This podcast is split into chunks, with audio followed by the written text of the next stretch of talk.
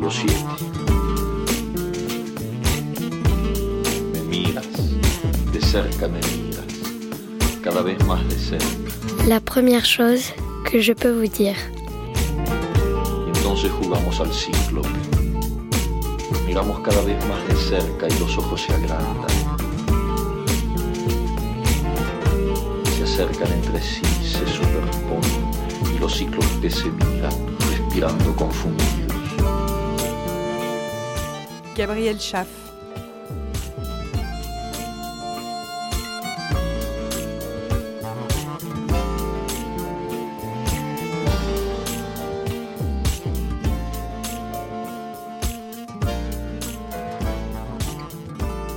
La première chose que je peux vous dire, c'est que je vous ai à l'œil. Je sais par où vous êtes passé, ce que vous pensez, ce que vous vivez, qui vous aimez et ce que vous avez mangé à midi. J'ai des dossiers. Je vais vous surveiller et vous aussi, vous allez me surveiller.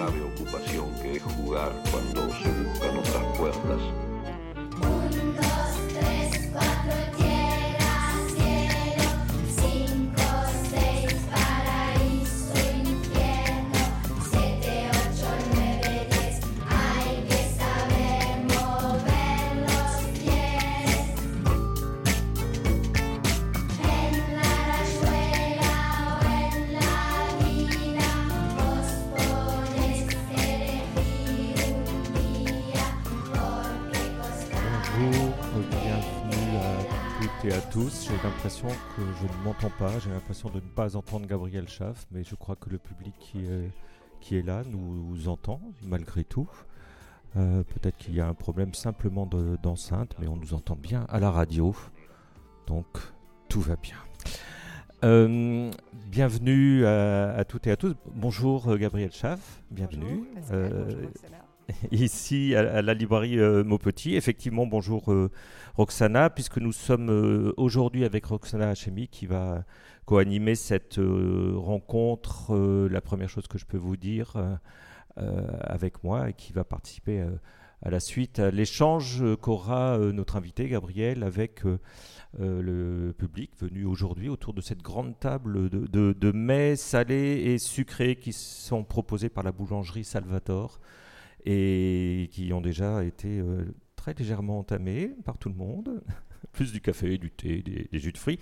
Euh, je vous rappelle pour nos auditeurs et, et pour les personnes qui sont là euh, le, principe de, cette euh, émission et de cette rencontre publique. Euh, La première chose que je peux vous dire, c'est une, c'est une revue euh, papier, mais c'est aussi une revue radiophonique. Nous, nous accueillons un écrivain, une écrivaine qui est actuellement en résidence à la Marelle à Marseille et qui se prête au, jeu d'une courte présentation sous forme de, questionnaire ludique.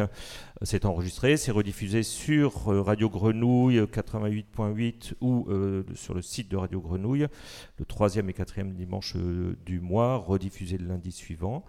Et euh, après cette euh, rencontre enregistrée, nous invitons le, le public à, continuer l'échange avec notre invité, à parler du projet en cours, son processus de création, enfin tout ce qu'on aura pu aborder dans le petit entretien préalable au- autour de cette tab- table euh, garnie. Euh, voilà.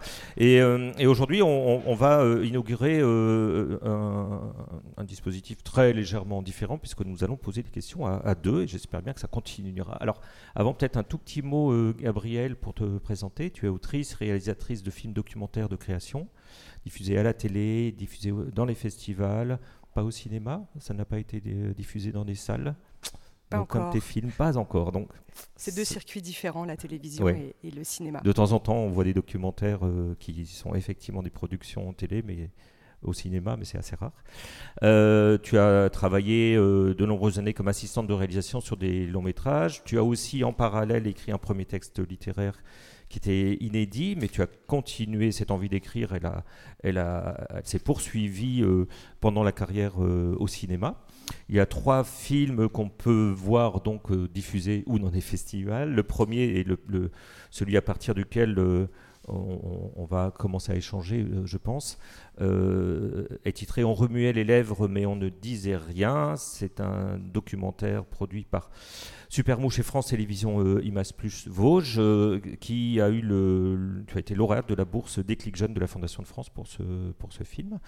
Euh, et on en parlera puisque c'est à partir de ce film que s'est construit ton premier roman intitulé Passé inaperçu qui est sorti aux éditions du Seuil en, 2018. Mais je citais deux autres films, Contre vents et marées, un autre documentaire, et Symphonie pour Hypermarché. Peut-être que tu diras quelques, quelques mots sur ces, sur ces films. Et hum, et là, tu es euh, à Marseille pour l'écriture de ton deuxième roman. Et on va euh, apprendre à, te connaître un peu par ce jeu de, questions-réponses que va démarrer Roxana, à qui je passe le micro. Alors on va commencer tout de suite avec une question à laquelle tu n'as pas répondu dans la revue, qui est est-ce que tu as un auteur fétiche ou un auteur préféré, quelqu'un qui t'accompagne depuis un moment? Alors, euh, absolument pas, parce que j'ai vraiment horreur de l'idée d'avoir un, auteur, une autrice fétiche euh, qui serait comme ça, euh, un idéal. Mais oui, j'ai, on va dire, plusieurs auteurs, évidemment, qui, m'accompagnent, mais ça change tout le temps. Enfin, le principe, c'est aussi que qu'on avance et qu'on découvre toujours des nouvelles plumes, et, et j'aime bien ça, et je ne veux pas m'enfermer forcément dans un seul modèle. Mais après, je pourrais évidemment en citer quelques-uns, quelques-unes, si vraiment, vraiment, vraiment vous insistez. On aimerait bien. D'accord. Alors, euh, on va dire euh, à ce moment-là. Euh, alors, il y a les auteurs qui m'accompagnent dans ma vie, il y a les auteurs qui m'accompagnent dans l'écriture. c'est deux, choses différentes. Et il y a les auteurs qui m'accompagnent, on va dire, effectivement, sur les deux tableaux. Et là, c'est déjà un peu plus rare. Et je dirais Marguerite Duras, je dirais aussi Georges Perec. Euh, Georges Perec, Marguerite Duras pour la sincérité euh, euh, de l'écriture. et Georges Perec, là, plus, plus, particulièrement pour le, toujours le, travail sur le fond et la forme, enfin, qui toujours se rejoint et qui je trouvais très, très inspirante. Je pense que Georges Perec aurait aimé la deuxième question. Euh, est-ce que tu as un Oloé, c'est-à-dire un, endroit, alors favori là aussi, euh, euh, où lire, ou écrire, ou plusieurs Oloé, c'est ce mot inventé par une de nos anciennes résidentes, Anne Savelli, et qui a pris racine. je pense qu'un jour il va apparaître dans le, dans le dictionnaire, probablement. Alors oui, moi ce que j'avais répondu, alors dans la, j'avais répondu à cette question, mouvant et vivant, limité dans le temps, avec siège et table. Donc du coup, c'est un train, forcément. Euh, mais après, bon, quand on ne peut pas prendre de train, un café peut faire l'affaire entre deux rendez-vous. Alors j'ai répondu ça parce que, d'une part, je me déplace beaucoup euh, euh, et, j'ai appris à, j'ai appris à, travailler sous la contrainte et pas seulement la contrainte liée à mes projets, mais la contrainte de temps et, de, et de faire en fait, ouais, voilà, de la contrainte une certaine liberté. Et après, ce que j'aime bien aussi, euh, oui, je trouve que le train, c'est euh, très inspirant parce que déjà, euh, on est, je ne suis pas quelqu'un qui écrit de manière monastique seul. C'est pour ça que je suis venue à Marseille, parce que j'avais envie, j'aime bien écrire de manière voilà, ouverte sur le monde. évidemment, il y a des moments de solitude, mais pour moi, ils sont reliés directement à ce que je vis. donc le train et puis et pourquoi entre deux rendez-vous? Alors ça c'est vraiment quelque chose que j'avais expérimenté pour mon premier roman et que je, tente de retrouver, c'est-à-dire de, d'avoir aussi euh, des temps, euh, de circonscrire un peu le temps d'écriture. Euh, je trouve que c'est assez intéressant et même voilà parfois de faire un, pas de côté et, tout à coup en voyant simplement quelque chose, une scène dans un train, dans un café, de, s'en inspirer et puis voir ce qui peut en ressortir. Je pense que ça peut nous amener assez naturellement à la question suivante. Roxana est-ce que tu peux nous décrire une journée type de, ton travail? Est-ce que tu peux nous lire ta réponse? Parce que je pense qu'elle est, est parfaite lue. Alors, une journée type de l'écrivain au travail.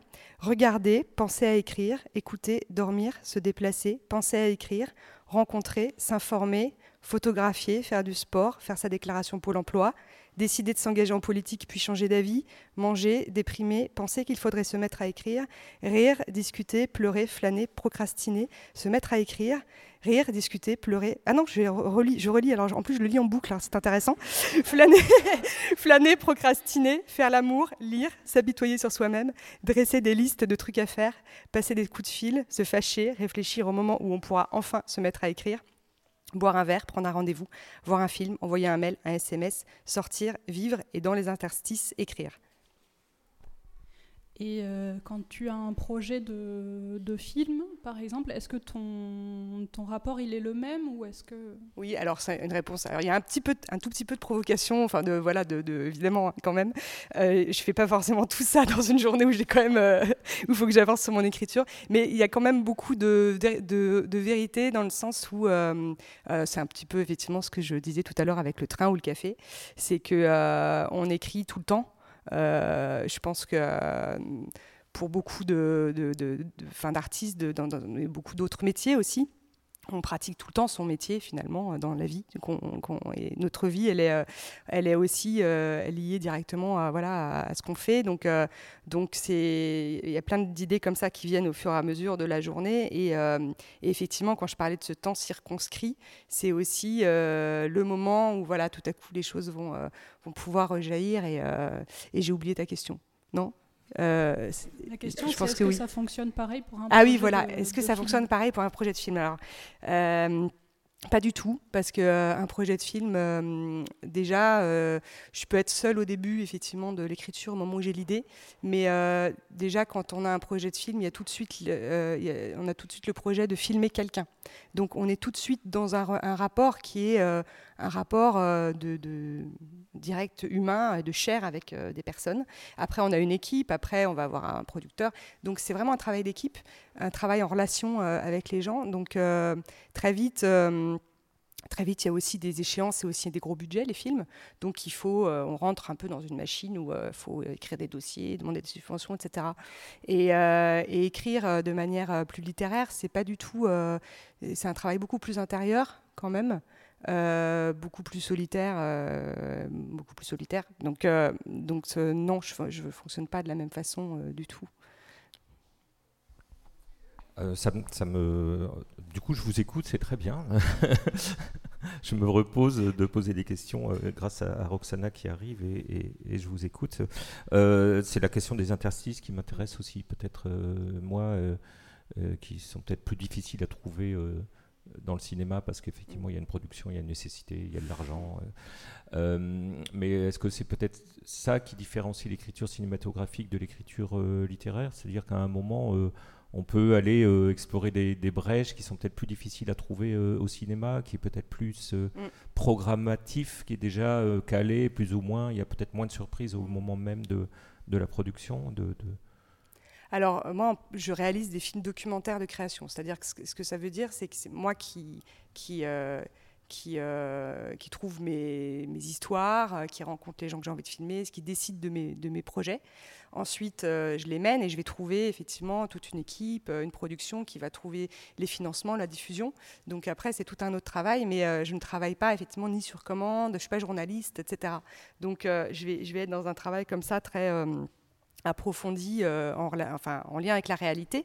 C'est vrai que j'ai travaillé beaucoup sur des films de fiction aussi sur des tournages de fiction. Et à côté, j'ai pas encore réalisé de fiction parce que je pense que j'avais envie de. Déjà, le réel est très très riche et j'avais envie d'explorer ça puisque je le faisais pas euh, en tant qu'assistante réelle sur des films euh, de fiction. Et effectivement, euh, quand je, quand, quand du coup j'ai commencé à, réaliser du documentaire, dans le documentaire, on a une, une, dimension très littéraire quand même. Alors déjà, du fait de l'écriture du projet au départ, ça on le sait pas souvent, mais en fait, un film documentaire s'écrit énormément. Et en plus, comme on doit projeter des choses imaginer ce qu'on va filmer, euh, et expliquer nos intentions de réalisation, et eh ben on, va, hum, on a comme ça un jeu avec le réel qui est effectivement plein de projections d'imaginaire, qui est assez beau, donc euh, donc c'est très inspirant. Et après, on va dire que mon, roman, euh, du coup, qui est paru en 2018, effectivement, il est issu directement de mon expérience de réalisation documentaire, puisqu'il est issu, alors pas que du film, parce que c'est pas une adaptation de mon film du tout, il est issu des questionnements que je me suis posés en faisant mon film et après l'avoir fait. C'est-à-dire que euh, euh, je me suis pas dit comment je pourrais aller plus loin. Je me suis pas dit euh, voilà qu'est-ce que je que je n'ai pas pu dire ou euh, ça ça, s'est pas vraiment passé comme ça. C'est-à-dire que ça continue évidemment. C'est un, sujet, thème qui m'habite beaucoup puisque c'est l'histoire de ma pas- famille. voilà, on Voilà, va, pas parlé on, encore. va, on, va, en- on va en parler effectivement, parce que là je spoil peut-être un peu. Et, euh, et donc la, la littéra- enfin c'est un autre, on va dire que c'est une autre euh, forme euh, qu'a pris cette histoire et qui, euh, qui m'a permis voilà de l'aborder différemment. Bon, peut-être qu'on en dira un petit peu plus quand même tout à l'heure, mais en attendant, je vous propose d'écouter ça.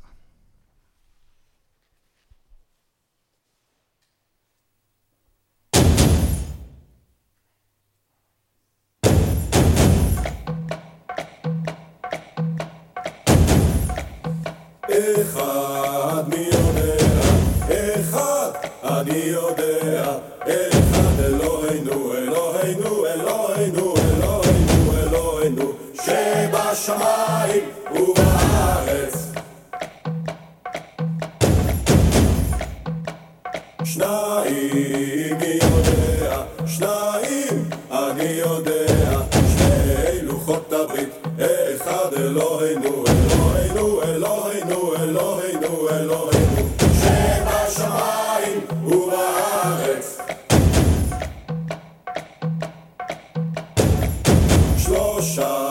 מי יודע, שלושה אני יודע, שלושה שני לוחות הברית, אחד אלוהינו, אלוהינו,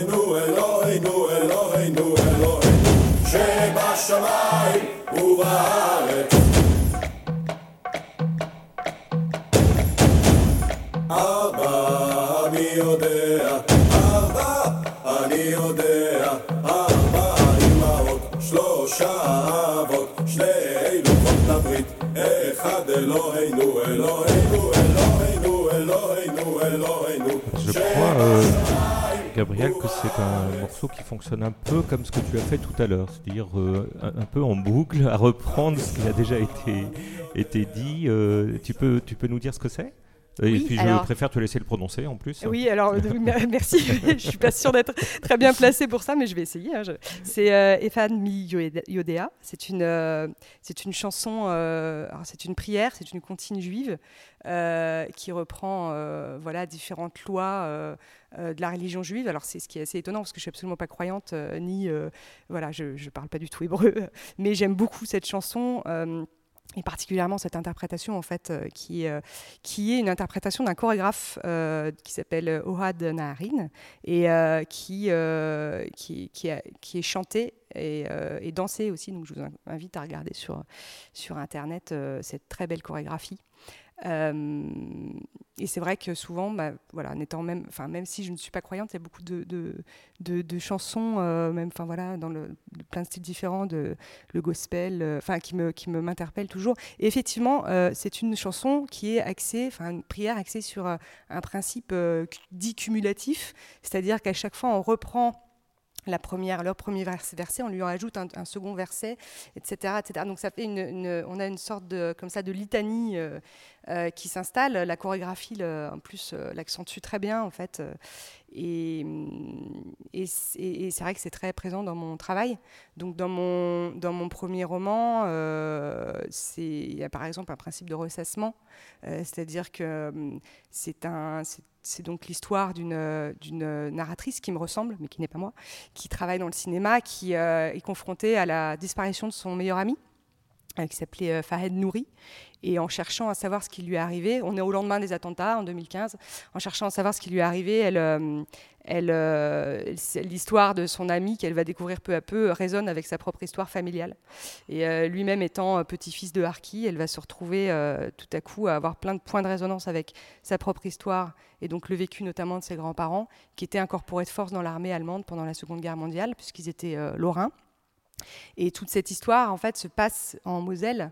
Et la, famille aussi de, Fahed était euh, mosellane. Donc, en fait, on a des, points comme ça, euh, de, des points communs, euh, des lieux, des personnes, des images qui se ressemblent et qui fonctionnent euh, voilà, en système de, résonance. Je m'étais beaucoup, euh, au départ, je m'étais inspirée de W ou le souvenir d'enfance de Pérec.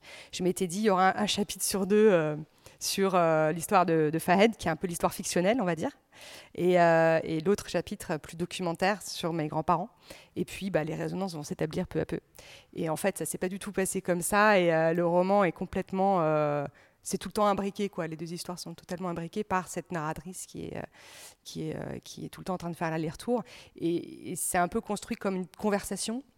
C'est-à-dire que euh, elle, d'ailleurs, elle parle avec quelqu'un au final quand elle dans ce roman et, et, quand on parle avec euh, quelqu'un autour d'un verre comme ça, on va commencer à raconter une histoire, puis après on va, sauter sur autre chose, et puis on va revenir finalement sur cette première histoire, mais on va pas la raconter de la même façon. Puis on a oublié de raconter autre chose, euh, et puis il y a eu des ellipses, et, donc c'est complètement euh, comme ça sur un, effectivement un, principe cumulatif aussi. Ouais, tu as tout à fait raison.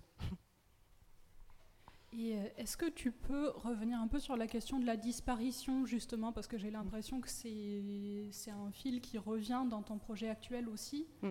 Est-ce que tu peux parler un peu de ce que ça permet pour toi au niveau littéraire? Oui, eh ben, la, disparition, je crois que de toute façon, ça a toujours été très présent en littérature, en cinéma. Euh, euh, le, en cinéma, c'est plutôt l'image manquante. On parle de l'image manquante, des archives manquantes euh, de, qui, qui font qu'on euh, ces, images manquantes, elles, euh, elles suscitent, euh, enfin, elles, elles, nourrissent l'imaginaire. En littérature aussi, voilà, là-dessus, c'est, la disparition, ça a toujours été un, principe aussi de narration dans le sens où où on peut, euh, on se nourrit du, vide et, euh, de, euh, et, de, aussi ce qui aurait pu se passer. Alors évidemment, moi je me suis, je me suis inspirée de, bon bah voilà, de, mon histoire familiale. Alors il n'y a pas eu de, disparition, mais il y, y, a eu quand même une, une histoire tue, un silence. Et puis, et puis je me suis rendu compte que ce silence, en fait, avait, avait eu un effet sur mon imaginaire, voilà, avait, avait complètement euh, nourri euh, plein, de, plein de suppositions. Donc euh, j'ai effectivement, après, en, travaillant sur ce sur ce personnage Fahed qui du coup au premier degré est le personnage qui disparaît. Mais en fait, ce qui était intéressant, c'est que comme je ne pouvais pas raconter l'histoire de mes grands-parents comme je l'avais fait en documentaire de manière réelle, je voulais pas écrire un récit de guerre en fait, je n'avais pas la légitimité pour ça, j'avais besoin de, réaffirmer ma subjectivité aussi par rapport à cette histoire, euh, d'assumer le fait qu'il y avait des trous, etc. Donc euh, euh, Fahed, qui a en fait un prénom au niveau de la sonorité qui est proche de mon grand-père, Fred, c'était le pendant fictif en fait. Donc la disparition permet en fait ouvre à la fiction. Et ça a été pour moi euh, le déclencheur en fait du roman, c'est de me dire euh, dans le fond et dans la forme, on a la fiction qui sauve la réalité, qui sauve le documentaire. On a la fiction qui, qui aide la réalité à, se faire connaître. Et pour ça, j'avais une phrase qui m'inspirait beaucoup de Javier Charcas dans L'imposteur, qui un auteur donc espagnol, et euh, qui revient tout le temps, cette phrase, donc aussi, hein, le principe du leitmotiv, du ressassement. Et il l'a redit, il l'a réécrit, je sais pas, une dizaine de fois dans le roman, et euh, c'est euh, la réalité tue, la fiction sauve. Et ça, je suis persuadée de ça. C'est-à-dire que je pense que c'est pour ça que j'écris, et que et qu'effectivement, il y a eu le roman après avoir eu le, après le film. Il fallait, il fallait le roman parce que j'arrivais plus à toucher la, finalement la réalité, une certaine vérité, par euh, l'imaginaire, par la fiction et donc par l'absence. Et effectivement, ça revient dans mon roman, dans ce, dans ce deuxième projet de roman, cette histoire de disparition. Alors, peut-être que tu peux du coup, voilà, on va en parler. dire un mot sur ce deuxième roman qui, qui, se rattache aussi, euh, dis-tu, euh, en partie à ce court texte que tu as donné pour euh, la revue et puis l'image qui en fait la, couverture. Voilà, l'image est de Julien, Julien Gidouin, qui est un photographe et chef opérateur de, de film, qui fait un très très beau travail, et qui depuis un an euh, photographie des Gilets jaunes tous les samedis à Paris, euh, entre autres. Et, et effectivement, ce, cette nouvelle, Le Faisceau, elle est écrite sur le principe du roman à venir, c'est-à-dire que c'est un, c'est un faisceau de témoignages, de perceptions, d'indices. Euh, qui, euh, qui vont euh, permettre de documenter une personne, la trajectoire d'une personne. En l'occurrence, Marion, qui est un personnage, effectivement, hein, le même principe qu'avec Fahed, un peu dans le premier roman, qu'on va découvrir peu à peu. Mais là, pour le coup, on a beaucoup, beaucoup d'informations, ce qui n'était pas le cas avec Fahed. Fahed est vraiment un personnage qui est absent. Et elle-même se rend compte, une fois qu'il a, disparu, qu'elle ne le connaissait pas. Enfin voilà, c'est vraiment. il, brille par son absence, alors que là, c'est un peu l'inverse. Est, il y a tellement d'informations qu'on a l'impression qu'il y a plusieurs personnes, on, on, ne sait plus vraiment si les infos sont vraies. voilà. Donc je me suis il y, a vraiment une tentative littéraire aussi qui m'intéressait beaucoup de, relais de relais de, personnes de perception. Et puis après, dans l'histoire en elle-même, bah, de raccrocher avec une, euh, une thématique qui, moi, m'intéresse beaucoup et euh, qui est très actuelle, qui est la surveillance de manière générale. Donc la vidéosurveillance, d'une part, mais pas seulement. Euh, la surveillance aussi qu'on exerce les uns sur les autres.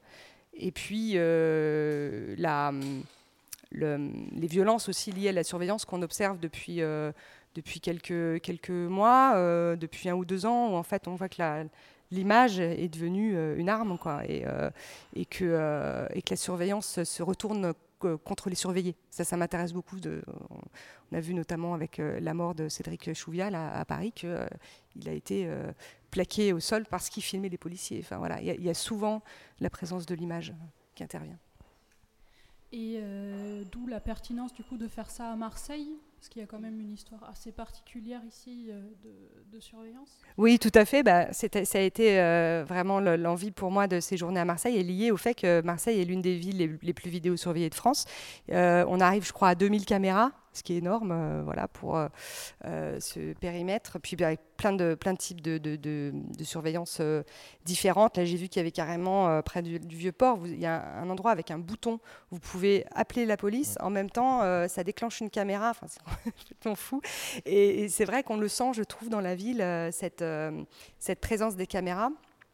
Euh, là, apparemment, il y a eu un, recours qui a été déposé puisque euh, il y a plusieurs tentatives euh, de, la part de la mairie de Marseille pour, pour utiliser ce qu'on appelle la vidéosurveillance dite intelligente, c'est-à-dire des algorithmes de reconnaissance faciale où on peut aussi utiliser des caméras thermiques.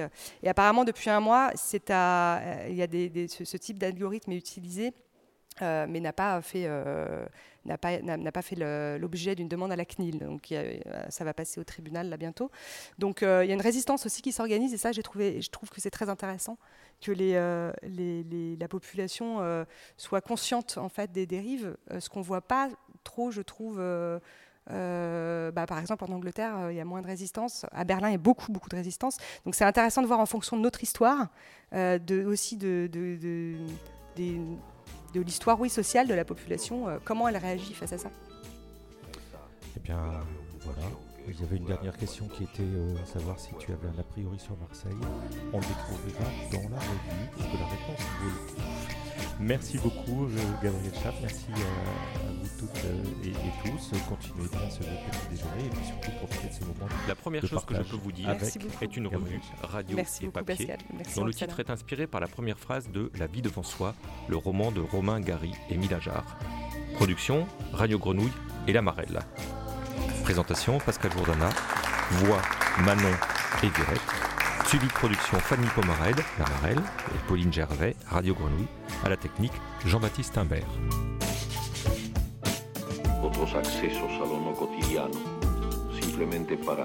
La Marelle est une structure hébergée à la friche Belle de Mai qui encourage l'émergence de nouveaux talents littéraires et facilite les échanges entre les écrivains et le public. C'est à la fois un lieu de création, d'accompagnement à la production et de diffusion.